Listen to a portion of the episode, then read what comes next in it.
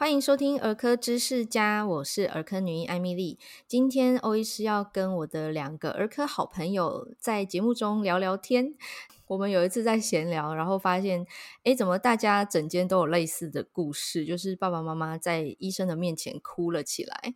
那我自己是看比较多感冒啊、过敏啊、减重这样子的个案。那两位朋友呢，他们是专门看比较细的、比较难的专精的领域哦。那我先介绍这两位好朋友。第一位是呃，人称基因专家陈金儿医师。金儿医师目前是台北市成长空间诊所的主治医师。那第二位是长高专家陈奕成医师。陈奕成医师是目前核心民权妇幼诊所的主治医师，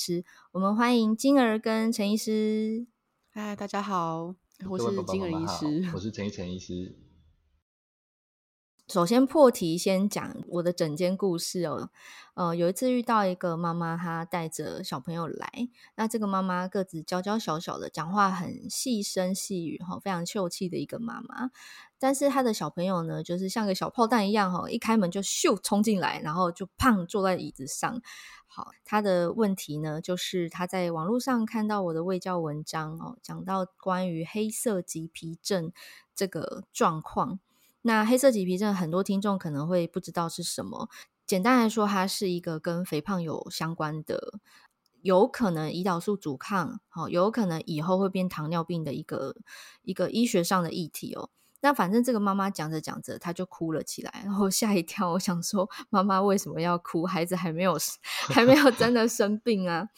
哦，后来讲一讲，发现原来她看了文章，她做了很多功课，她去 Google，然后最后她发现她的小孩有可能会长不高。嗯，好，想到长不高，她悲从中来哈，因为她自己。比较娇小，我相信两位应该整间也都会遇到类似的故事哈，就是家长可能因为身高的议题，因为担忧，因为自责，对，然后就哭了。我我面前这个妈妈是因为她很担心她的小孩会像她一样，就是从小被霸凌。那那我也想说来分享一下，就是我在门诊也是很常会碰到这种爸爸妈妈或者是小朋友本身会。很担心身高的问题，就来那个呃诊间咨询哦。像我就很有印象，其中有一个大概十五岁的小男生啊，那爸爸跟妈妈就带他过来，然后就想说，诶，他好像最近长高的速度不是很明显，好像这一两个月都没有什么身高明显的增加，哦，就想要来问问看说，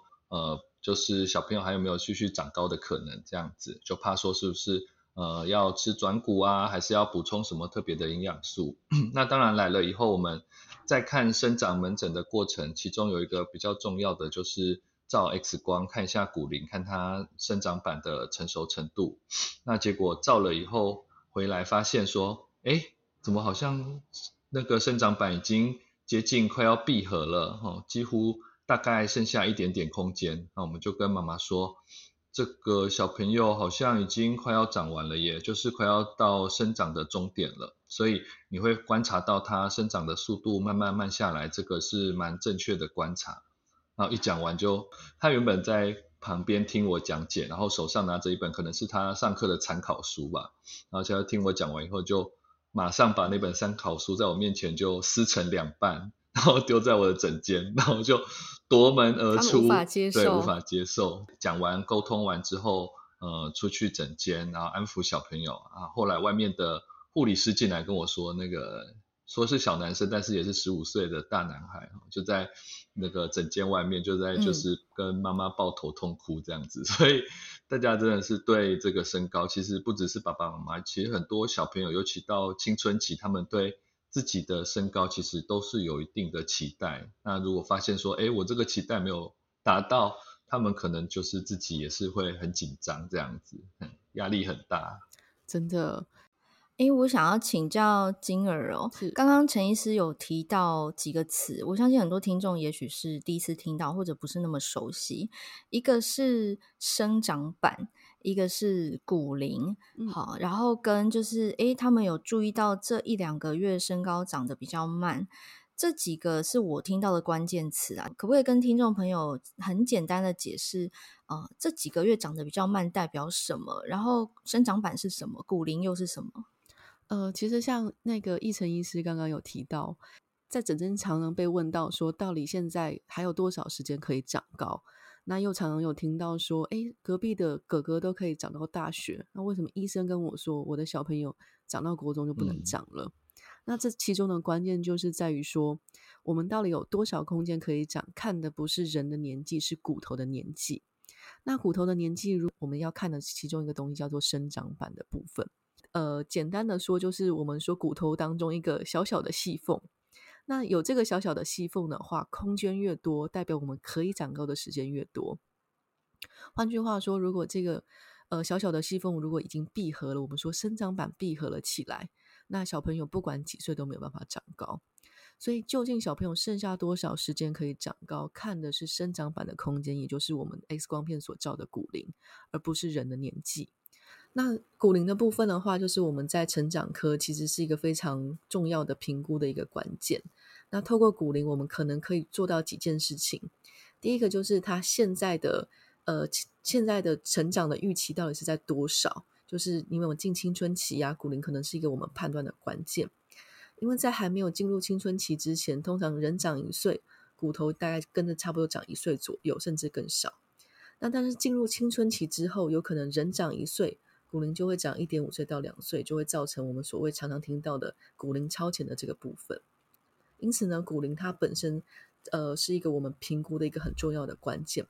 同时，如果在我们骨龄比较大一点的时候，我们可以帮小朋友做一个预估身高的一个部分。哇，那这样听起来。骨头的年纪其实是长高的关键哦。刚刚讲到生长板，讲到骨龄哈，那骨头的年纪跟人的生理年纪可能不同步，尤其是在青春期，或者是呃临床上我们讲性早熟这样子生病的孩子身上会看到这样的现象。所以刚刚陈医师一开始分享那个十五岁大男孩，他。生理年龄十五岁，可能在骨龄上看起来，搞不好他已经十八岁了，所以他剩下的长高空间可能已经微乎其微了。对对对，那所以其实很多爸爸妈妈来诊间，他们就会问说：“哎，怎么我听说就是我们家隔壁的哥哥好像到高中还在长高，或者是说爸爸说：哎，我好像我自己在当兵都还在长高，哎，为什么好像小朋友就是十五、十六岁？”感觉就慢慢不长了。呃，大家一般说男生可以长到十七、十八岁，女生可以长到十四、十五岁。这个说的一般是骨头的年龄，而不是他实际的年龄。像这个我们前面故事提到的小朋友，他可能骨龄已经十六、十七岁了，所以可能生长速度就已经开始慢慢接近尾声，但是他实际年龄只有十四、十五岁，所以这个时候很多家长或者是小朋友自己，他就会有一个这个落差，想说。我怎么好像还有很距离生长很长的一段时间，但是已经现在就突然跟我说要进入这个生长长高的最后的这个期限了，所以我们会蛮建议爸爸妈妈，如果对小朋友的身高或者是对小朋友的发育，只要有一点就是怀疑的，或者是有想要了解的时候，越早带小朋友来做初步的评估越好。当然，他不一定是有问题，或者是有。这个前面提到性早熟的状况，但是至少你可以知道说，哎，小朋友的生长是不是落在他自己应该有的这个轨迹上面？那但是你初步检查就发现你骨头的年纪跟实际的年纪好像有一点差距，那你后面就要更近，就是更小心说，哦，我们生长是不是还有什么特别要注意的问题？这样子。讲到特别要注意的问题啊，我相信很多家长他会有一个呃。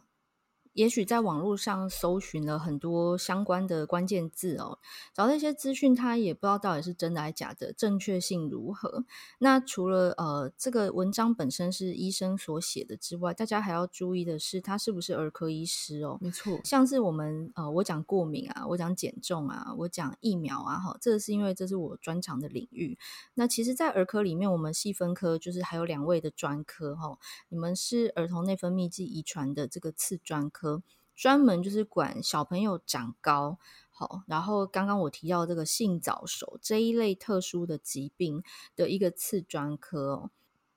好，所以刚刚陈医师提醒我们哦，各位爸爸妈妈，如果你们会在意小朋友的身高，那超前部署这个观念啊，我们可以套用在身高发育上面哦。就是说，我们防疫的时候是还没有得病之前，你要预防你生病嘛。那在长高这个部分呢，就是还没有进入青春期之前，其实我们就可以做一些部署了。对，因为真正快速长高确实是在青春期前后，但是在那之前，而不是在那之后。所以，像故事中这个十五岁的大男孩，也许他骨龄已经十七岁，搞不好他剩一年可以长高。那了不起，让他长个三公分、五公分。可是，如果今天内心的期望只是我还可以再长高十五公分，那这个落差可能已经来不及补救了。所以，要在那之前，真的，也许在他十岁的时候哦，你注意到他，诶，今年怎么长高了八公分？好、哦。这么快，诶，可是家长可能不知道这个叫快，所以我们是不是请金儿医师跟大家讲一下这个长高的速度，呃，怎么样叫正常？那怎么样有可能是已经快要进入青春期了，要快速拉高了？我们要把握时间了呢？好，呃，其实啊，小朋友，我们说长高啊，它是一个累积的过程，大家可能都有一个迷思，说，诶，青春期。身高才很重要。其实，在青春期，我们身高占了整体我们成人身高的总和大概百分之十五左右。所以，如果很担心身高这件事情，其实是每一年都很重要。我们在评估身高的部分，在小朋友不同的年纪，我们会有不同的评估的速度。就是不同的年纪该有的速度其实是不一样的。那小朋友一般来说长高最快的速度，其实是我们小朋友在一岁的时候，零岁到一岁，平均大概会长二十五公分。那接下来呢，在进入青春期之前，平均大概是四到九岁，一年是五到六公分。进入青春期之后呢，长高的速度就会忽然变快，可能一年是六到十四公分。所以在不同的时间评估不同，你现在该有的速度是一件很重要的事情。那大家可能会想说，诶，那我现在到底速度是怎么样？所以记录身高就变成一个很重要的事情。那比较常见呢、大家可能会 lose 掉记录身高的时间是在小朋友两岁三个月在到进入国小之前，因为在两岁三个月之前，我们小朋友会去带去看固定的疫苗门诊，所以一般来讲，在这个时间除了有身高体重之外，还有他的生长曲线的百分位，爸爸妈妈大概都会蛮清楚的。那进入青春期之前，就是我们说两岁三个月到进入国小之前这段时间，因为他没有固定的去打疫苗。所以很常见，就是在这段时间，爸爸妈妈不知道他 一年到底长了几公分。那我们为什么说每年都很重要的原因，是因为其实身高是一个累积的过程嘛。我常常就是举个例子，假设小朋友啊想要比原本多长五公分，那我还有五公分，我还有五年可以长，我是不是每一年比原本多努力一公分，其实就可以了？那但是呢，如果你现在展现一下，比如说像刚刚陈医师提到那个小朋友，可能只剩下半年。或者是一年，你要比原本多长五公分，那那这时候可能我们就要靠一些，比如说药物等等之类，也不一定有效这样子。那所以说，在还没进入青春期之前，每一年的累积，还有进入青春期之后，你是不是长得够快，是我们组成身高的两大关键。所以换句话说，大家爸爸妈妈现在很重要的事情，就是要回家记录身高。还没进入青春期之前，一年五到六公分；进入青春期之后，大概六到十四公分。如果你在七到九岁发现说我长高速度忽然变快，那就有可能提早进入青春期了。对，就像金儿医师讲的，其实跟爸爸妈妈分享，就是小朋友的生长速度的话，就是其实主要还是分三个阶段，就是婴幼儿，还有就是青春期前跟这个青春期的时候。很多时候爸爸妈妈带小朋友来都会问我们说。诶，那是不是现在就要赶快早点睡觉啊？是不是要赶快多运动啊？那其实像前面金儿医师提到的这三个分期，每个分期它影响小朋友生长的这个原因都不太一样。像婴幼儿时期最主要影响生长最高最大的因素其实是营养的这个摄取，就是他吃的够不够哦，体重胖不胖，这个是比较重要的。在这个儿童时期，那它主要影响身高大概是成生长激素跟甲状腺素的分泌，所以在这个时候，它只要生长激素、甲状腺素分泌的还不错，身高大概就是可以维持平均大概四到六公分这样子。那进入青春期以后，因为接下来又有一个这个性荷尔蒙的辅助再加上去，那就会出现我们观察到的有这个生长激素冲刺的现象，就是身高长的速度突然变得非常快。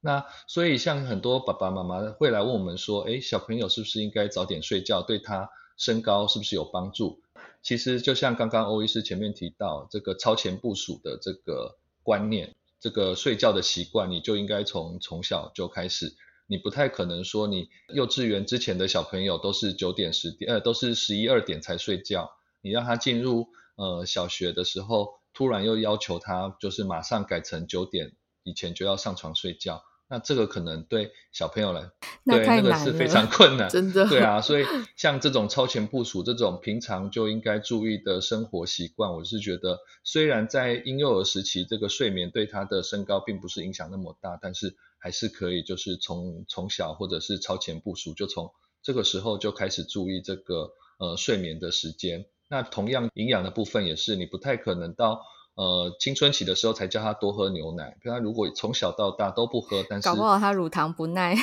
对对对，然后就突然到青春期才叫他喝，那他一定也是不太愿意。所以像这种东西的话，我们可能营养的部分也是从小就要开始维持，就是均衡的营养。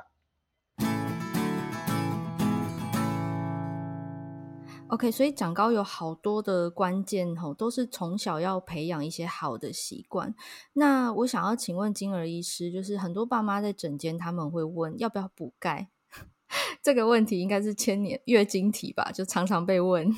补钙这件事情的话，我通常都会这样回答。那我们通常说学龄儿童啊，平均大概这个年纪需要的钙大概是一千毫克左右。那我们都会说，哎，早晚一杯牛奶。一天五百毫升的牛奶，大概就含有五百毫克的钙。那我先不管吸收率的问题，嗯，我们说乳制品摄取的足量，再加上一般均衡饮食的话，通常不太会缺钙。那所以说，有没有需要补钙这件事情，我们说单纯补钙跟长长高不一定是有相关的，因为应该大家所有的医生大家都知道，补钙不一定会长高，但是就缺钙这件事情来说的话。乳制品喝的不够，因为国人的健康调查，过去几年的健康调查，大概七到八成小朋友大概一天都不足一杯的乳制品。那这时候你的营养如果又再更不均衡的话，那的确是有缺钙的可能性。所以我大概就总归两件事情：乳制品不够，的确是有可能会缺钙。那我们这时候如果你很严重的营养不均衡的话，那我认为补一些钙是没有问题的。那但是补钙能不能长高？又是另外一个议题了。那这这这个部分，我想可以请奕成医师帮我们回答一下。对，其实，在门诊很多爸爸妈妈一来就说：“哎，医生他是不是需要吃钙粉，还是吃什么其他保健食品来帮助他长高？”就目前的研究看起来，补充钙质对小朋友的身高其实是呃不太有帮助的，就是。呃，有吃跟没吃其实是一样的这样子。那为什么会这样吼？因为可以回到我们刚刚一开始前面有讲，就是我们看小朋友评估生长是会先照骨龄去看他生长板的这个呃缝隙的大小，还会不会长高。那为什么骨头照起来会有一个这个生长板？因为这个生长板就是骨头和骨头中间的软骨组织的缝隙，但是它在 X 光上是没有办法呈现的。也就是说，它的骨头要好，还有空间，还有这个蛋白质。所组成的软骨，它才有办法继续生长。那你补充钙质，其实只是充其量补充骨头本身里面的钙质，但是就就是生长板的这个空间，并没有办法帮助它持续的生长，因为它主要的原料还是是以蛋白质为主。所以通常这个时候，我就会简单跟爸爸妈妈讲一句：你补充钙只是让骨头变硬，其实不会 让骨头变长哦。所以你要长高，其实应该是多吃蛋白质，而不是多吃钙质。那的确，我们很多时候跟妈妈说，你要多喝牛奶啊，这样很棒啊。妈妈就会说，哦，所以这样子是补充钙质的关系吗？说其实补充钙质只是一部分，但是最重要的原因还是因为牛奶是一个非常优质的动物性蛋白质，它对小朋友的长高是真的非常有帮助的。感谢陈医师的补充，因为我在门诊也非常容易听到家长。尤其是像金儿刚刚提到，两岁三个月预防针打完之后啊，下次再来可能就是呃感冒或者气喘，嗯，或者是那种每年十月流感疫苗开打的季节哈，如果他没有在学校打，对，每年来一次，诶，然后你问他就是这些相关的问题，可能妈妈没有特别注意的话，他会回答他也不太确定，或者是他们在家没有量，对。这样说起来，就是定期打流感疫苗，其实也是追踪身高的好方式。没错。好的，所以刚刚金儿医师跟陈医师跟。各位听众朋友，提示的重点，欧医师帮大家总结一下哦。小朋友的长高是从零岁哈一路长到可能十八、十九岁，那他身高是一个累积的过程哈，如同金儿医师所提示的。因此呢，我们在真的很在意身高的话，其实超前部署是一个非常棒的小秘诀。因为呢，你要一年长高五公分，还是五年每年长高一公分，哪一个比较容易呢？就像你要一年存五百。万还是五年各存一百万，哪一个容易？大概是这样的概念哦。所以在两岁三个月打完日本脑炎第二季这个预防针之后啊，很多小朋友因为没有什么疫苗要打了，他可能中间就会有很长一段时间，整个身高的曲线、成长曲线如何，很多家长是不清楚的，因为儿童的健康检查。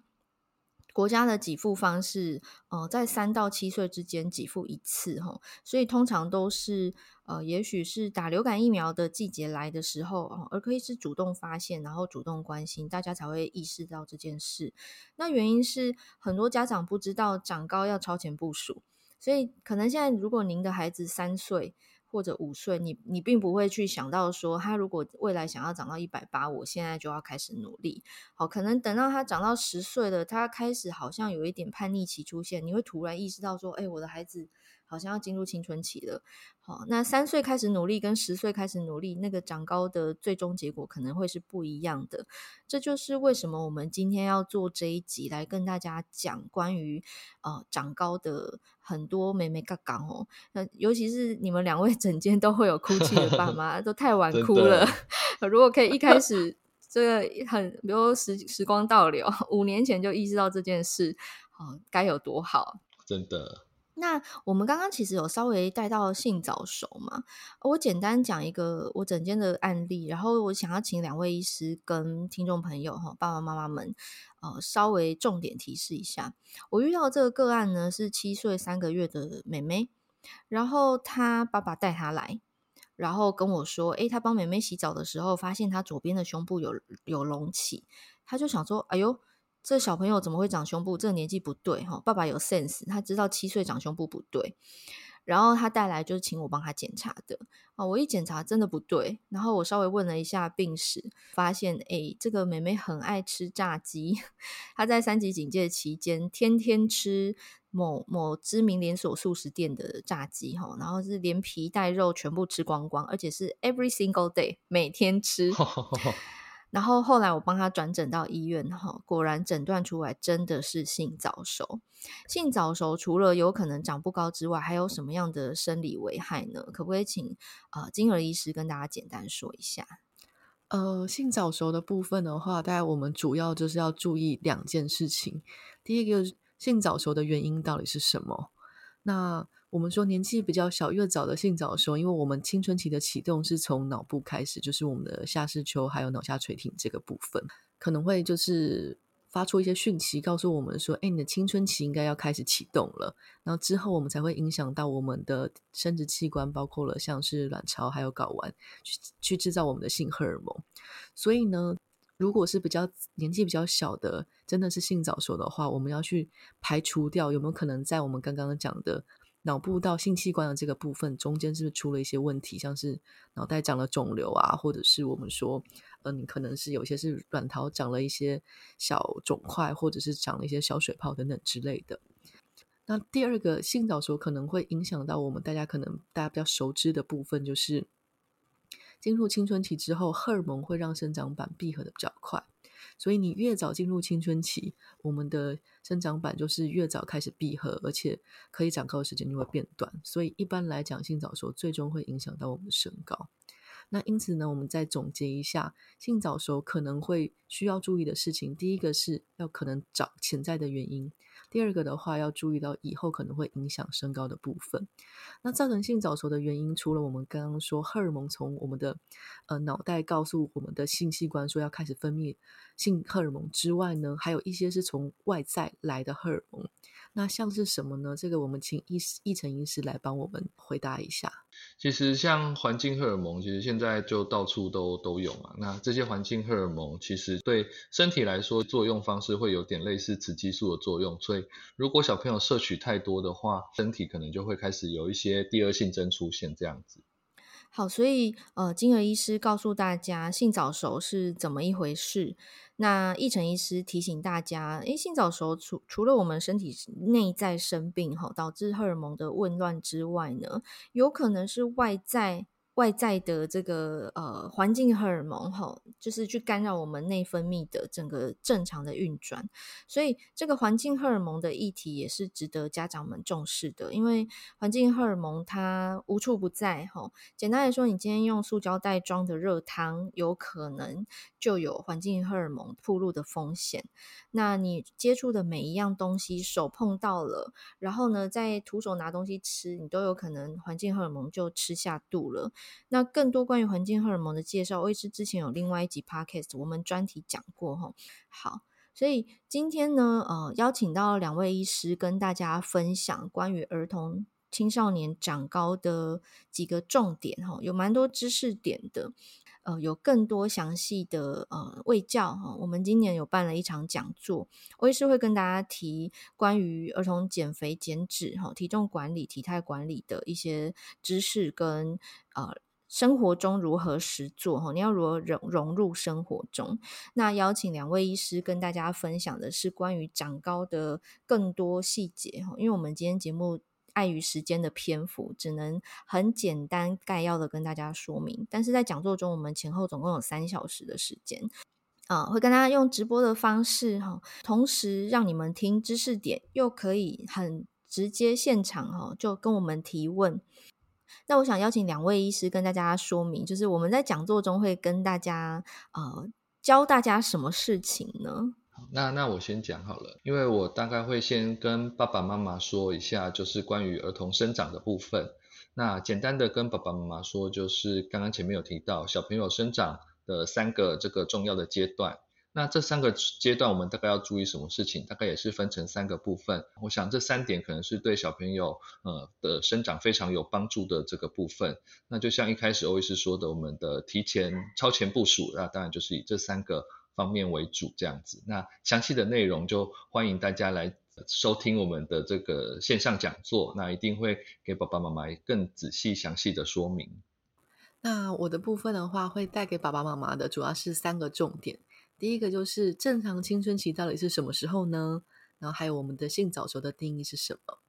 那第二个部分就是爸爸妈妈在家里怎么样发现说，诶，我的小朋友可能现在就进入青春期了。那第三个就是在家里我们自己可以做的事情，怎么样来预防性早熟？那还有一些实做的部分，所以了解得到这些事情，相信可以帮爸爸妈妈可以达到提前超前部署的，然后希望呢大家都可以健康快乐的成长。其实我觉得现在的孩子是既幸福又辛苦，真的，不管是在成长。或者是学业，他们生活压力，呃，课业压力没有比我们小时候还要轻松诶，真的。那爸爸妈妈可以给的各项支援跟资源里头呢，其实我觉得知识，尤其是正确的知识，真的是提早准备哈，其实是最好的礼物。嗯，这比你呃买什么昂贵的